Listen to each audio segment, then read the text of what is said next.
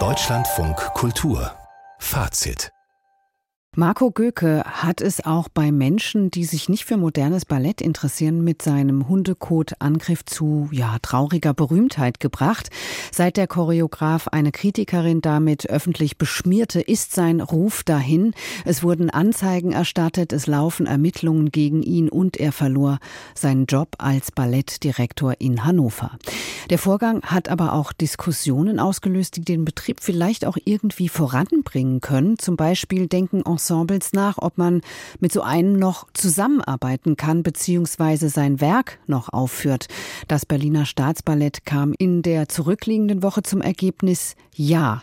Elisabeth Nehring, eine Inszenierung von Goethe soll dort im Programm bleiben. Was weiß man über die Begründung?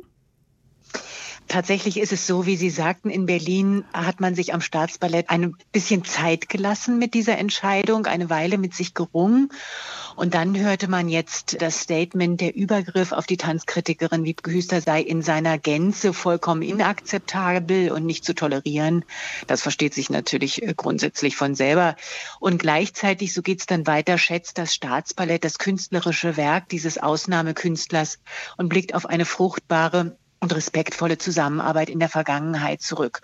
Und deswegen, so geht's dann weiter, soll eben die 2016 entstandene Produktion Petruschka von Göke wie geplant im Juni 23 auch am Staatsballett zur Premiere kommen. Göke selber wird sie nicht einstudieren, sondern eine Ballettmeisterin, was allerdings, das muss man dazu sagen, sowieso üblich ist bei so mhm. viel beschäftigten Künstlern.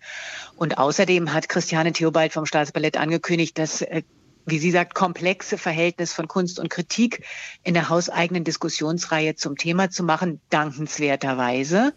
Man hört aber auch, dass es innerhalb des Ensembles, ähm, das mit der Leitung gesprochen hat, also auch heftige und auch kontroverse Diskussionen zu dem Thema gegeben hat. Mhm. Ja, es gibt ja auch Ballettensembles, die zu einem anderen Ergebnis kamen. Heißt, bei manchen wird Göke jetzt also vollständig vom Spielplan gestrichen? Ja, vorerst zumindest. Das Ballett Dortmund hat eine Premiere mit der Beteiligung Gökes abgesagt, mit dem Zusatz, man schließe eine Zusammenarbeit in Zukunft nicht aus. Und auch am Nationaltheater Mannheim wurde eine Goethe-Premiere für Juni abgesagt. Da hat Stefan Tost, der Intendant für Tanz, gesagt, zum jetzigen Zeitpunkt müssen wir auf sein Stück verzichten und wieder zur Ruhe finden, um unsere eigentliche Arbeit zu schützen und leisten zu können. Da hört man ja schon durch, das muss unter Umständen auf ewig so bleiben. Und auch das NDT, das Netherlands Dance Theater, verkündete Ende Februar schon die Aussetzung der Zusammenarbeit mit Göke, der da eigentlich assoziierter Choreograf ist. Allerdings erst, nachdem ein offener Brief von rund 50 niederländischen Theater- und Tanzkritikern erschienen war, die ein deutliches Zeichen für Pressefreiheit von Seiten des NDT gefordert haben haben. Aber das NDT wird trotzdem die Stücke, die sowieso schon im Programm sind, auch auf dem Spielplan lassen. Okay, also das wird durchaus kontrovers diskutiert. Ist ja auch eine schwierige Frage. In diesen Fällen, Sie haben das ja eben gerade schon angedeutet, geht es ja eigentlich immer darum, ob man Künstler und Werk trennen kann. So wie bei Michael Jackson, wie bei Roman Polanski und jetzt eben auch bei einem Marco Göke. Haben Sie dazu eine eindeutige Meinung?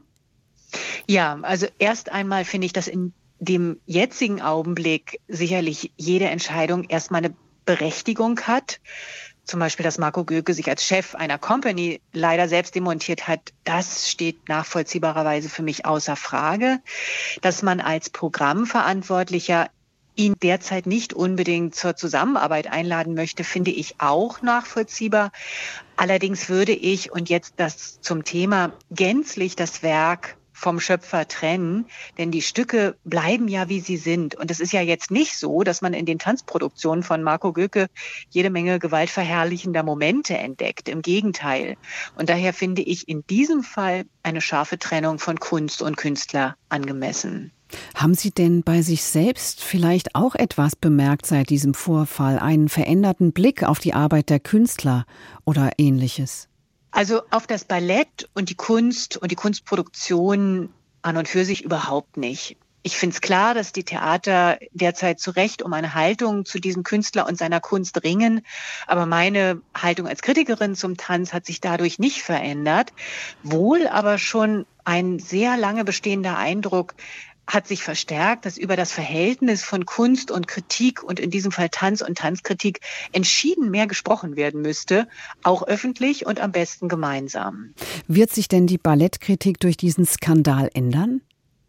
Also soweit ist man ja in der Debatte noch gar nicht gekommen. Das geht ja bei der Dimension dieser Attacke auch nicht. Es ist ja und bleibt einfach eine unter keinen Umständen zu tolerierende körperliche Grenzverletzung. Und das ist aus verschiedenen Dingen blöd, unter anderem auch deswegen, weil es einen guten Grund gäbe, mal ausführlich über das Verhältnis von Kritik und Kunst zu sprechen. Ich spreche da nicht nur von dem Tanz und der Tanzkritik, mhm. sondern ganz allgemein eine Debatte zu führen, die nicht immer nur darauf hinausläuft, ein subventionierter Künstler soll ja jetzt mal nicht rumheulen, wenn er kritisiert wird. Das muss er aushalten und jede Kritik ist von der Meinungsfreiheit gedeckt oder die meisten zumindest. Ich würde dagegen dafür plädieren, dass auch die Kritik mal einer kritischen Revision unterzogen wird. Und zwar nicht nur von außen, sondern auch von innen. Also sich zum Beispiel mal anzuhören oder ins Gespräch zu gehen, was wird denn in welchem Kontext zum Beispiel als unsachliche und unfaire Kritik empfunden und warum? Welche Formulierung, welche Art zu sprechen oder zu schreiben? Das heißt ja nicht, dass man seine Kritik dann immer auch darauf abstimmen muss, das meine ich gar nicht. Aber darüber überhaupt mal ins Gespräch zu gehen, finde ich, kann überhaupt nicht schaden. Und aus der Innenperspektive der Kritikerin sage ich, es wäre durchaus an der Zeit, dass jeder und jede sich mal selbst befragt, aus welcher Position oder Machtposition spreche und schreibe ich, was lege ich davon offen, was nicht, wer oder was steht hinter mir, ein machtvoller Mensch oder ein bestimmtes Medium, habe ich selber eine bestimmte interne Agenda, die mein Urteil beeinflusst oder Befangenheiten, die man sich vielleicht selber manchmal so gar nicht eingesteht. Gibt es sowas wie vermeintliche Objektivität und wie sieht es mit der eigentlich immer geforderten Unabhängigkeit? Und es schließen sich noch tausend andere Fragen an. Was bedeutet Expertentum? Wofür verwende ich es? Für welche Art von Kritik? Und auch eine gute Frage ist, opfere ich einen guten, scharfzüngigen Text oder eine scharfzüngige Kritik manchmal auch dem Respekt vor dem Künstler und wo ist da die Grenze? Also all diese Fragen müssten innerhalb der professionellen Kunstkritik meiner Meinung nach schon lange mal diskutiert werden.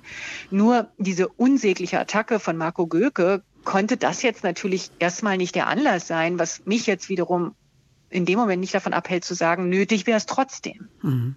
Tja, und was ist jetzt mit der Karriere von Marco Göke? Oder muss da einfach ein bisschen Gras drüber wachsen und dann wird er wieder gebucht? Das finde ich klingt für mich sogar schon in den aktuellen Absagen an. Es wird Gras drüber wachsen, aber besser wäre es eigentlich, wenn man das Momentum jetzt mal nutzen würde, eben für diese Debatte auf Augenhöhe zwischen KünstlerInnen und KritikerInnen. Denn dann wäre diese ganze, ich sag mal, sorry, Scheiße wenigstens für irgendwas gut gewesen. In, diesem, in diesem Zusammenhang erlaubt. Unsere Ballettkritikerin Elisabeth Nehring über die Nachwehen im Fall Marco Göke. Dankeschön. Gerne.